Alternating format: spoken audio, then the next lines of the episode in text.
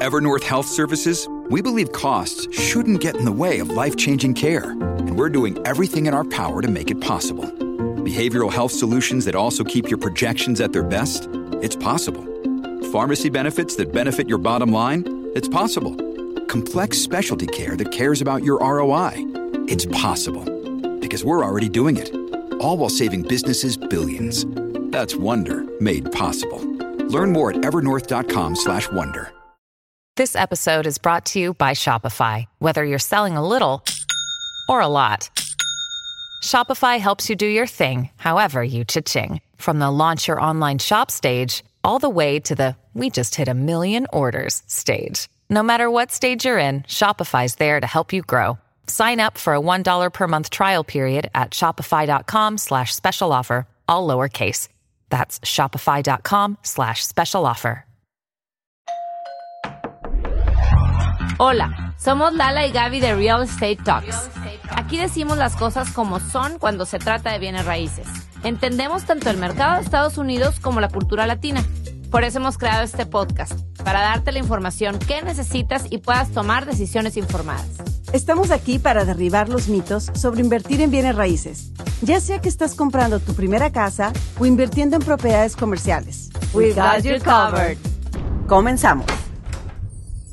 Hola, ¿qué tal? Buenas tardes. ¿Cómo estás, Gaby? Muy bien, muy contenta de la invitadaza que tenemos esta tarde con nosotros. Estoy muy contenta porque tenemos aquí a Nundi Ogor. Ella es una fellow investor, como yo. Nos conocimos en un grupo de inversiones aquí en Austin.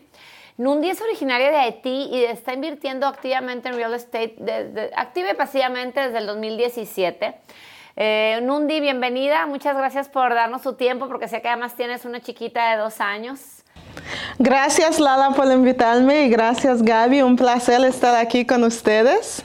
Así es, Nundil. Mira, la verdad es que más que presentarte yo a ti, a mí lo que me gustaría es que nos platicaras un poco, primero, ¿qué te trajo los Estados Unidos? Si quieres, vámonos un poco a tu historia y luego nos metemos al tema de real estate, ¿no? ¿Por qué empezaste a invertir así? Platícanos, sí. ok, gracias. Bueno, um, vine aquí a los Estados Unidos cuando era adolescente. Mi mamá, que estaba trabajando allá, teníamos una buena vida y como las cosas políticamente se estaban volviendo un poco inestables en el país y mi mamá decidió emigrar a los Estados Unidos en busca de una vida más pacífica. Y como toda adolescente, no estaba muy contenta de mudarme. Claro, ¿a qué edad te viniste? 16 años tenía.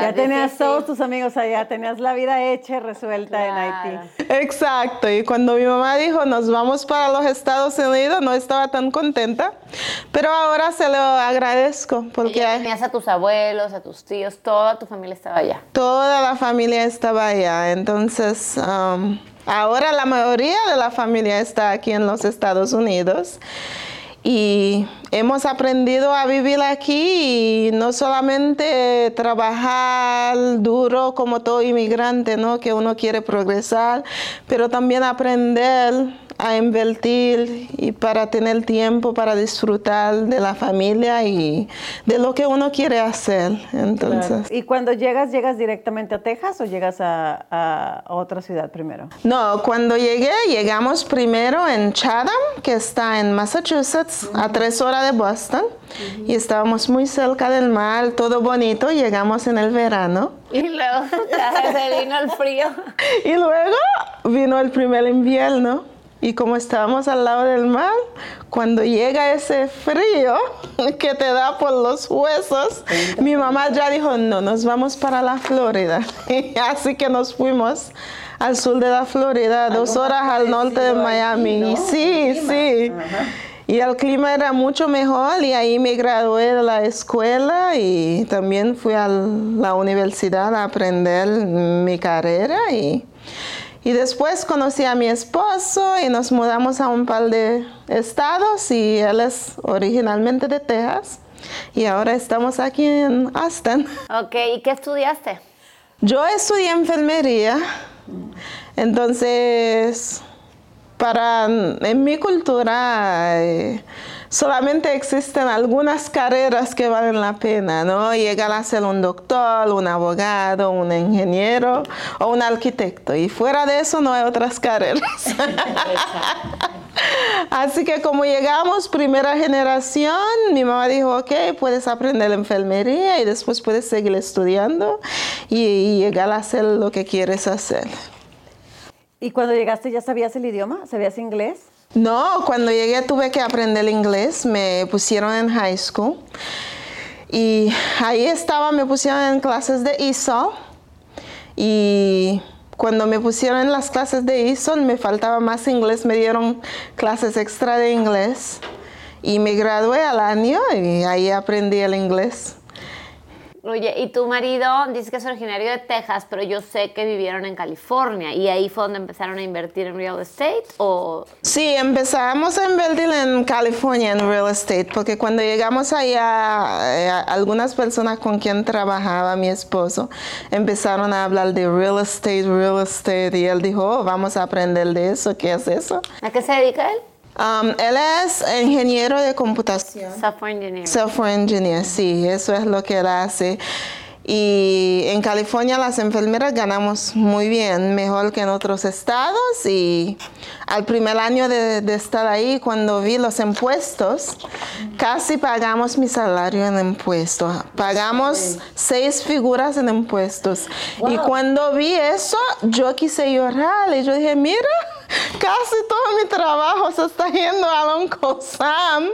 ¿Cuál es, ¿Cuál es el punto de trabajar tanto y pagar tanto en impuestos? Y ahí fue cuando realmente empezamos a educarnos sobre las ventajas de bienes y raíces y las ventajas para los impuestos también. Claro, las ventajas fiscales que tienen. Sí. hay mucho desconocimiento, es, es impresionante, gente educada con puestos muy altos. Yo me he dado cuenta con inversionistas que, con los que he trabajado que no tienen idea de la cantidad de impuestos que se pueden ahorrar si empiezan a invertir en real estate en Estados Unidos. Sí, porque trabajaba con muchos doctores ahí de Stanford y también eh, empecé a hablar con algunos y algunos estaban invirtiendo en bienes y raíces también por esos beneficios, porque están ganando cientos miles al año, pero si no sabes cómo invertir eso, la mayoría se va a los impuestos. Hay mucha gente que piensa, sobre todo doctores y abogados que ganan bastante bien en este país, eh, piensan que tienen que estar de lleno en la industria de real estate para poder invertir y para poder tener los beneficios fiscales. Pero tú puedes estar en tu industria trabajando con tu trabajo y tu salario y poder seguir y empezar a invertir y beneficiarte y no tener que tener que pagar tanto. Y no es porque no queramos pagar impuestos, sino es porque pues si voy a poner ese dinero, mejor antes de ponerlo eh, con Uncle Sam, mejor lo pongo en esta casa que eventualmente va a generar riqueza para mí, ¿no? Y para el país y desarrollo. O sea, son beneficios, son incentivos fiscales que el gobierno de Estados Unidos otorga para todos nosotros que somos inversionistas de bienes raíces y el gobierno los otorga por una razón, porque al final genera desarrollo, ¿no? Exacto, y me encanta lo que ustedes dijeron, no es que no queramos pagar los impuestos, pero las leyes están aquí por algo. Y ahí es donde viene la educación. Y no estoy hablando de solamente la educación de ir a una universidad, tener una carrera, sino una educación de saber cómo funciona el sistema, el comercialismo donde uno vive. Porque uno quiere generar... Um, riquezas, no hay nada malo en ello. Y con esas riquezas puede proveer algo para sus descendientes y también puede ayudar a los que están en necesidad, porque la gente que ayuda, mucha gente, si no tienes cómo ayudar, el dinero para ayudar, no puedes ayudar. Claro. Totalmente. Desgraciadamente en nuestras culturas latinas, a veces, y Gaby y yo lo hemos platicado mucho, como que nos hacen pensar, y yo con mi papá lo hablo mucho, que es como mi mentor, y me dice, es que Lala, si tú quieres tener un impacto positivo con la gente, a veces como que nos hacen sentir culpables y te empieza a ir bien, y no, o sea, la manera en que tú puedes hacer impacto positivo con los demás para ayudar es también generando riqueza. O sea, no es una culpabilidad, es que es que no tengo y el otro sí tiene, sino ¿qué hago yo con esa riqueza que genero para poder tener una mejor vida para ti, para los tuyos y para el prójimo, ¿no? Entonces, bueno, todo, no estamos hablando de real estate, pero está súper conectado y lo hemos visto.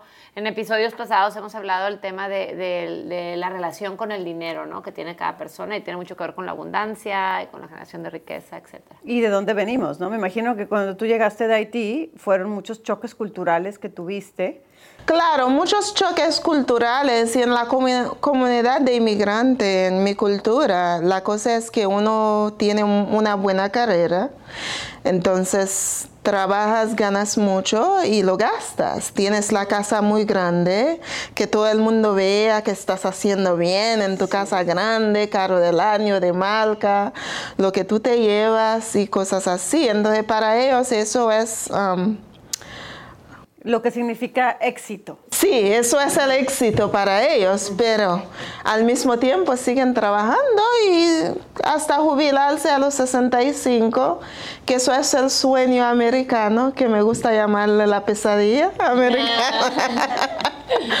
pero a mí me criaron un poco diferente, porque mi abuela, ella vino de la nada, porque ella de niña lo mandaron a vivir con una tía y la tía la trató muy mal, la maltrató. La tía debería haberla mandado a la escuela, no la mandó a la escuela y ella no sabía ni leer ni escribir. Y después de tanto maltrato, ella como a los 17 años, ella decidió irse de la casa de su tía sin nada. Y no tenía casa, educación, dinero, nada. Y ella fue a una ciudad no tan lejos de donde vivía su familia, como a un par de horas de ahí, y había un río, y ella vivía al lado del río. Y ahí ella notó que la gente pasaba y necesitaban algo de tomar.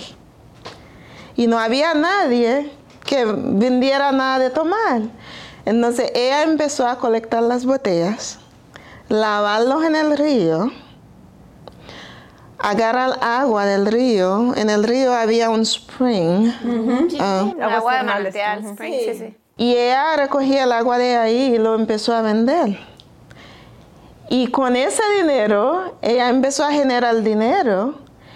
Ella compró un pedacito de tierra y ella se hizo una tienda ahí. Ahora ella tenía tierra y una tienda con todo en Haití. Sí, donde vivir y generando dinero. Y con el tiempo, ella se construyó una casa y empezó a cultivar café. Y en esos tiempos se exportaba café en Haití. Ella encontró un señor de Francia que tenía un negocio de café, de exportar café, y ella le empezó a vender el café. Wow, es una empresaria nata. Sí, y ella siguió siguió comprando más y más y más. Ella fue la primera en invertir en bienes y raíces. Cuando, para cuando yo había nacido, ella tenía tres casas en su tierra. Y eso era el negocio de ella. Ahora en esos tiempos nada más se mandaban a los hombres a la escuela. Y mi abuela dijo, absolutamente no voy a mandar a mi hija a la escuela. ¿A tu mamá? Y mi mamá fue la primera mujer en esa ciudad de ir a la escuela. De hecho, ella me cuenta que cuando empezó a ir a la escuela, las otras muchachas estaban celosas y le tiraban piedras cuando ella pasaba para ir a la escuela. Y mi abuela mandó a mi mamá y a mi tío a la universidad, a la ciudad grande para estudiar. Y recuerdo que ella siempre decía, uno tiene que tener una educación y no solamente aprender en las universidades que eso es importante, pero también aprender cómo funciona el comercialismo, el comercio, tener algo que uno es dueño de sí mismo. Eh, sí, ella lo hizo natamente. Vio la ventana de oportunidad, vio dónde estaba la necesidad, la oferta y la demanda y tenía las dos ahí mismo en el río y así fue como empezó. Qué increíble historia. Sí, entonces eso se nos quedó grabado en la mente a mi mamá y a mí. Mi mamá también invierte en bienes y raíces, porque la vimos como ella construyó una empresa de la nada.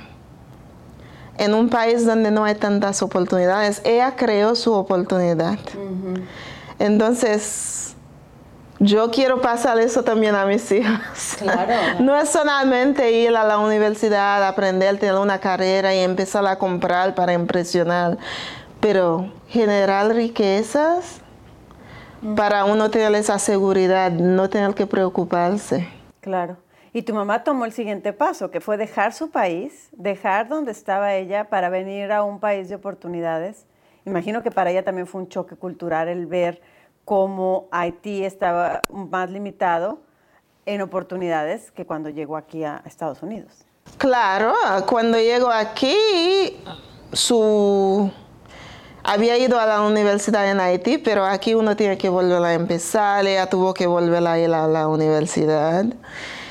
Y después ella dijo, no, no, no tengo que aprender algo más, porque yo me estoy haciendo más vieja, como decía ella, no puedo seguir trabajando así tan duro, tiene que haber algo más. Y cuando empecé en bienes y raíces con ella, yo dije, mira lo que estoy haciendo.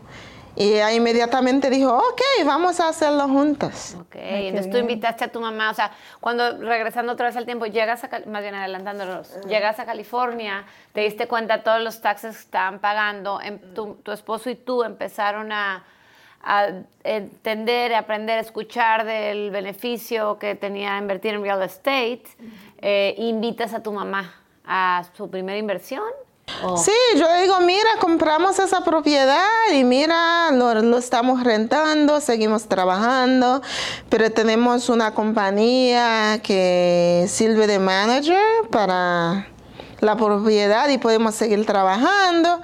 Y ella me dijo, y cuéntame, ¿cómo fue eso? Y empezamos a hablar. Entonces ella también empezó a... ¿Ella en California estaba también o no? No, ella está en Florida hasta ese día y This episode is brought to you by La Quinta by Wyndham. Your work can take you all over the place, like Texas. You've never been, but it's going to be great because you're staying at La Quinta by Wyndham. Their free bright side breakfast will give you energy for the day ahead. And after, you can unwind using their free high speed Wi Fi. Tonight, La Quinta. Tomorrow, you shine. Book your stay today at lq.com. When you need mealtime inspiration, it's worth shopping Kroger, where you'll find over 30,000 mouth-watering choices that excite your inner foodie. And no matter what tasty choice you make, you'll enjoy our everyday low prices, plus extra ways to save, like digital coupons worth over $600 each week. You can also save up to $1 off per gallon at the pump with fuel points. More savings and more inspiring flavors make shopping Kroger worth it every time. Kroger, fresh for everyone. Fuel restrictions apply. Ella está comprando eh, para rentar y vender. Ella hizo un flip y le fue bien. Aprendió bastante. No ganó tanto dinero que pensaba del flip, pero... Sí, me pasó bien mi primer flip, pero bueno, aprendes y mientras no le pierdas... Sí, pero aprendió bastante y ahora está con otra, una nueva construcción que está invirtiendo ella y ya ella está pensando, dice, bueno, quizás en cinco años me pueda jubilar, dice. Muy admirable de tu mamá porque terminó la carrera en Haití, luego se vino y empezó otra vez y luego como que no le dio miedo reinventarse durante el camino y aprender y seguir aprendiendo y, y, y me recuerda lo que dice tu abuela, que no solamente es importante la universidad por la educación, sino ver cómo funciona el mundo y el comercio y dónde están las oportunidades. Sí, entonces nunca, nosotros no tenemos ese pensamiento de que, ok, eres mu mujer, ya tienes cierta edad o ya tienes niños que hay que eh, cuidar los niños y no hay otra cosa que uno puede hacer o ya aprendiste algo y eso es tu carrera y como que estás estancada, no tenemos ese pensamiento, siempre estamos viendo cómo podemos mejorar, porque lo más importante para nosotros es tener tiempo para hacer lo que nos gusta hacer, uh -huh. pasar tiempo con la familia, tener esa flexibilidad y no tener que estar tan estresada por el dinero. Me encanta, me encanta que eh, hablas de ese tema, porque a mí me pasa, eh, pues como mujer, ¿no? Muchas, tengo muchas amigas conocidas que igual estudiaron su carrera, todo, y de alguna forma tuvieron que parar la carrera profesional para dedicarse a los hijos. Sabemos este, que requiere mucho tiempo y pues es la familia es lo más importante que hay, pero que a lo mejor ya después de que los hijos crecen o que ya está un poquito más establecido la demanda de tiempo que tienen los, los, los, niños con su mamá y se sienten como que no, pues ya no puedo hacer nada. Y en real estate es un ejemplo perfecto donde una mujer se puede desarrollar esas habilidades porque al final del día este, pues te permite reinvertirte y es algo que se puede aprender que no, siempre hay un dicho, ¿no? Que dice que el mejor momento para invertir en real estate, eh, ¿cómo era? Sí, es ahora. Es ahora. No importa que eh, yo, mis, mis, socios en el primer multifamily que adquirimos, este, son Chip y Ginny tienen eh, más de 70 años y, y, acaban de empezar hace 5 años, o sea, empezaron a los 65 años, entonces realmente... Este... No tenerle miedo que es muy tarde. El dicho, el dicho que lo comparan es...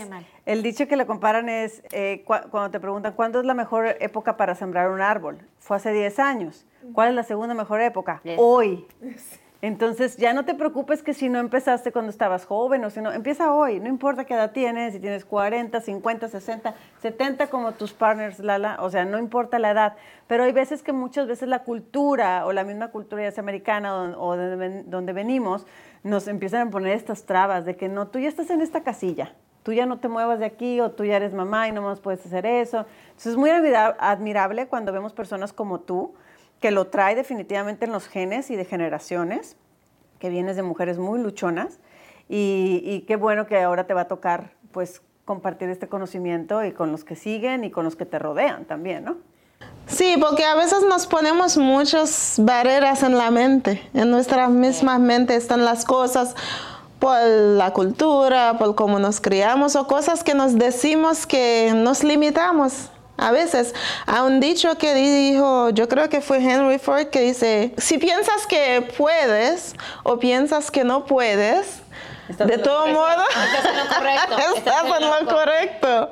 Entonces, si uno se sienta y dice, ok, porque tengo mis hijos que son chiquitos, no puedo, estás en lo correcto. Eso es tu decisión. Pero si piensas que puedes y se puede hacer sin tener que sacrificar, a la familia, porque a veces la gente piensa, voy a tener que sacrificar a mi familia, a mis hijos, pero uno no tiene que sacrificar eso. ¿Qué consejo le darías a, a, personas que vienen llegando a este país, independientemente de la edad?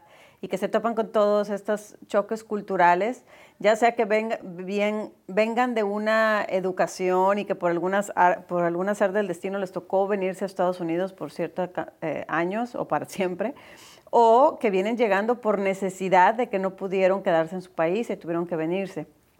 ¿Qué hubieras querido que a ti te hubieran dicho en ese momento? Que bien, aparte venías enojada porque no querías dejar Haití. Entonces, muchos vienen forzados, muchos vienen con, con opción, otros con no opción, pero ¿qué consejo les darías? Yo diría, edúquese. Eso es lo más importante. Si yo hubiera sabido lo que sé ahora, lo que aprendí en el 2017, en el 2008 estaba en Florida y era un momento que no vuelve a venir para invertir en bienes y raíces, si hubiera sabido... estuviera jubilada, pero edúquese. Estuviera jubilada, claro. No, en serio, conozco un muchacho porque yo iba a hacer mi bachillerato y él me dijo, no, métete en bienes y raíces, pero no me dio muchos detalles.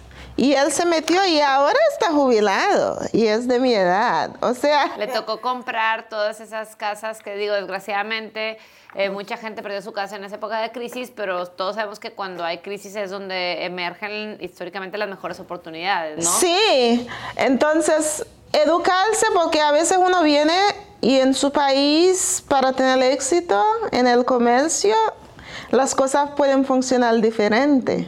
Entonces tiene que aprender cómo funcionan las cosas aquí. Claro. Entonces, um, eso sería bueno, escuchar a otras personas también que han venido aquí y están invirtiendo, como ese podcast, que es muy bueno eh, escuchar y educarse.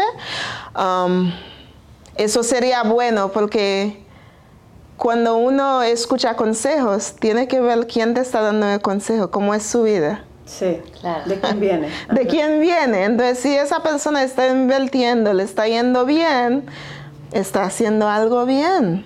preste atención y no um, correr tanto tras um, lo que parece riqueza, pero que realmente no es riqueza, porque la gente dice, ok, es la casa donde yo vivo, el carro que manejo, la ropa que me pongo. A veces esas son cosas que uno tiene que sacrificar. Claro. Por la verdadera riqueza. Por la verdadera riqueza. Entonces, en vez de meterse en deudas malas, porque no todas las deudas son malas, um, quizás no me compro ese carro del año porque va a perder todo su valor en un año. Eso no es una buena inversión. Quizás me puedo comprar esa casa que quizás sea un duplex, que rento el lado y estoy viviendo en el otro lado, no es tan bonita como quiero ahora, es más pequeña, pero la otra persona está pagando el mortgage. Exactamente. Sí. Oye, Nundi, platícanos sobre la primera inversión.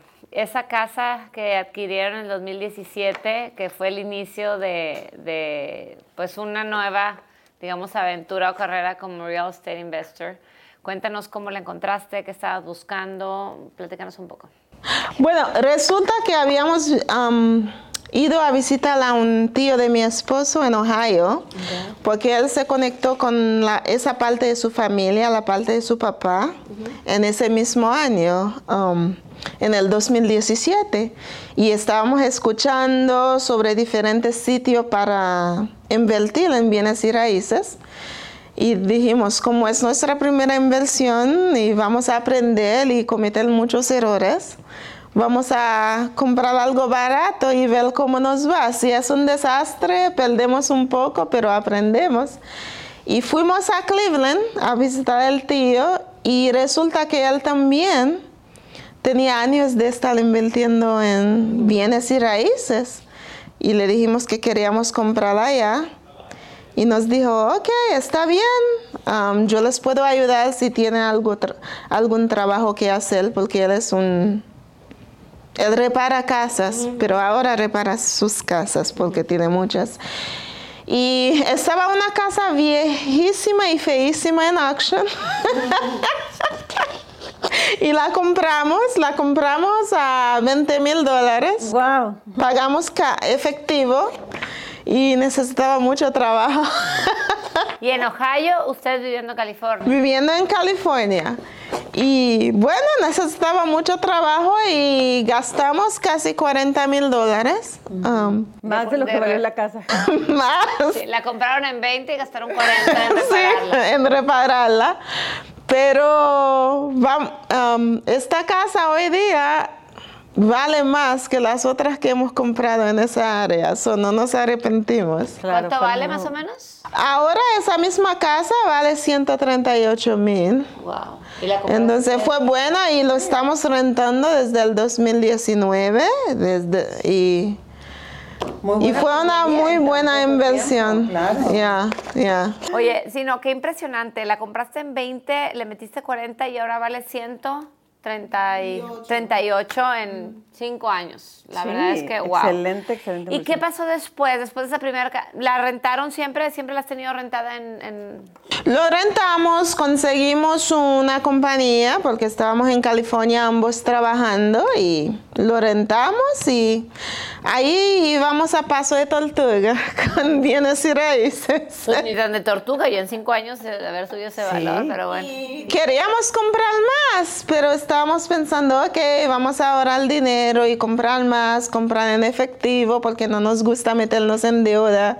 Seguíamos trabajando. Tuve a mi hija en el 2018 y, y seguía trabajando y quería hacer más con bienes y raíces, pero como que estábamos tan ocupados que íbamos a paso muy lento y nada más teníamos esa propiedad y hay un hay un algo que se comenta mucho en este mundo, que los property managers en muchas ocasiones se llevan gran parte de la utilidad que te está generando o del cash flow que te está generando en una propiedad. ¿E-, ¿Ese es tu caso en esta propiedad o no tanto? No es mi caso porque lo que pago realmente son 10% de la renta, solo estoy pagando 110 al mes. Ah, ok. Y ellos se encargan de encontrar inquilinos, colectan la renta, coordinan el mantenimiento. Y cada vez que hay algo, algo de mantenimiento que es más de cierta cantidad que les pongo, tienen que avisarme y darme tres presupuestos. Y yo voy y hago mi investigación de cuánto costaría, llamo a algunos lugares a ver quién tiene el mejor precio. Y de ahí veo si ellos me están ofreciendo el mejor precio, porque a veces dependiendo de la compañía pueden cobrar más para lo de mantenimiento. Entonces hay manera de saber si, un, si una compañía es buena o no. Oye, ¿y no te daba miedo en ese momento que fueron a esa auction, este, que es la subasta ¿no? de casas que están en foreclosure y que eligieron esa propiedad? ¿No te da miedo perder esos 20 mil dólares? Claro que nos daba miedo, no vimos la casa, nada más. No, metimos en vida en línea. Yo no se lo recomiendo a nadie, ¿ok? No hagan eso.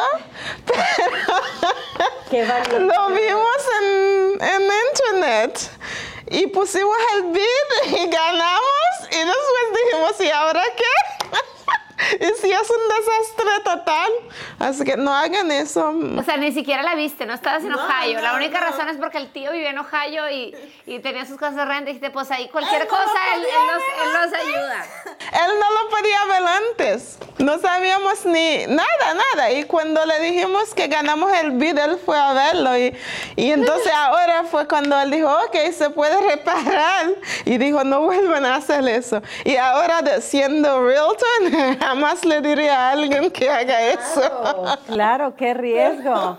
Pudiera haber sido un total desastre. Y solo para aclarar, porque hay gente que no conoce los diferentes mercados en Estados Unidos, imagino que decidieron invertir en Ohio y no en California, cerca de donde están, porque en California era mucho más caro. Era mucho más caro en California, entonces decidimos, no sabemos si, si nos va a gustar, si nos va a ir bien. Eh, es algo que estamos haciendo para aprender. Eso es lo que pusimos en nuestra mente. Esa es la propiedad donde vamos a cometer los errores y aprender. Está muy cañón que tu primer propiedad, eh, porque tengo un, un, coach, entre muchos que tengo, que hablaba de, primero, de que tu primera inversión, que te fijes en tu backyard, que es, o sea, donde estás. Luego, en donde tienes eh, otro lugar que puedes invertir, eh, cuando tienes que elegir mercados a donde vas a ir, que es invierte a un lugar que te guste ir a vacacionar o que te guste... Eh, que tengas familia. Te gustaría vacacionar, tengas una excusa para ir a visitar a algún amigo, familiar, etc. Y el tercero, el lugar donde te quieras retirar. Como que era un consejo que daba de que, cómo elegir un lugar para invertir. eso es muy excelente consejo y nosotros lo seguimos también. Pero hay otra, otra parte que era inviertes donde es barato, donde puedes cometer errores. Dinero que es que no te cueste tanto. Me encanta. Habíamos de hecho escuchado a un podcast y eso decían, donde puedes aprender y no te cuesta tanto de que si todo se va a la ruina. Sí, sí, sí. sí, porque 20 mil dólares, ¿qué otra propiedad te puedes comprar por 20 mil dólares? No te puedes comprar ahorita que a un, coche más o menos. Oye, Nundi, no, hombre, pues ya se nos está acabando el tiempo. Pero la verdad es que te queremos volver a invitar porque yo quiero saber qué pasó después de esa primera casa este, y que nos platiques de tu portafolio y que nos lleguemos a hablar un poquito de, de, lo que está pasando con el mercado ahora. Entonces, te agradezco muchísimo por compartirnos esta historia de, de perseverancia, estos grandes consejos de mantenernos educados. Muchísimas gracias por estar acá. Y gracias por invitarme, fue un placer estar aquí con usted. Es un placer conocerte, ¿eh? Gracias. Te, vemos pronto.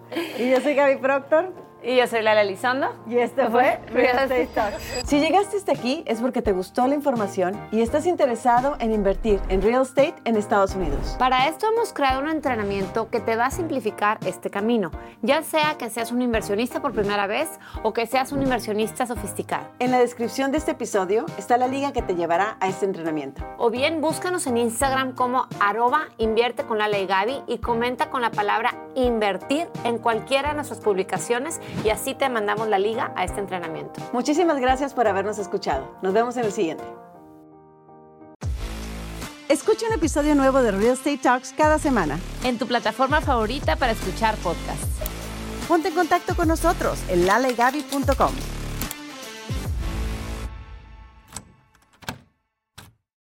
With the Lucky Land slots, you can get lucky just about anywhere. This is your captain speaking. Uh, we've got clear runway and the weather's fine, but we're just going to circle up here a while and uh, get lucky. No, no, nothing like that. It's just these cash prizes add up quick. So I suggest you sit back, keep your tray table upright, and start getting lucky. Play for free at LuckyLandSlots.com. Are you feeling lucky? No purchase necessary. Void where prohibited by law. 18 plus terms and conditions apply. See website for details.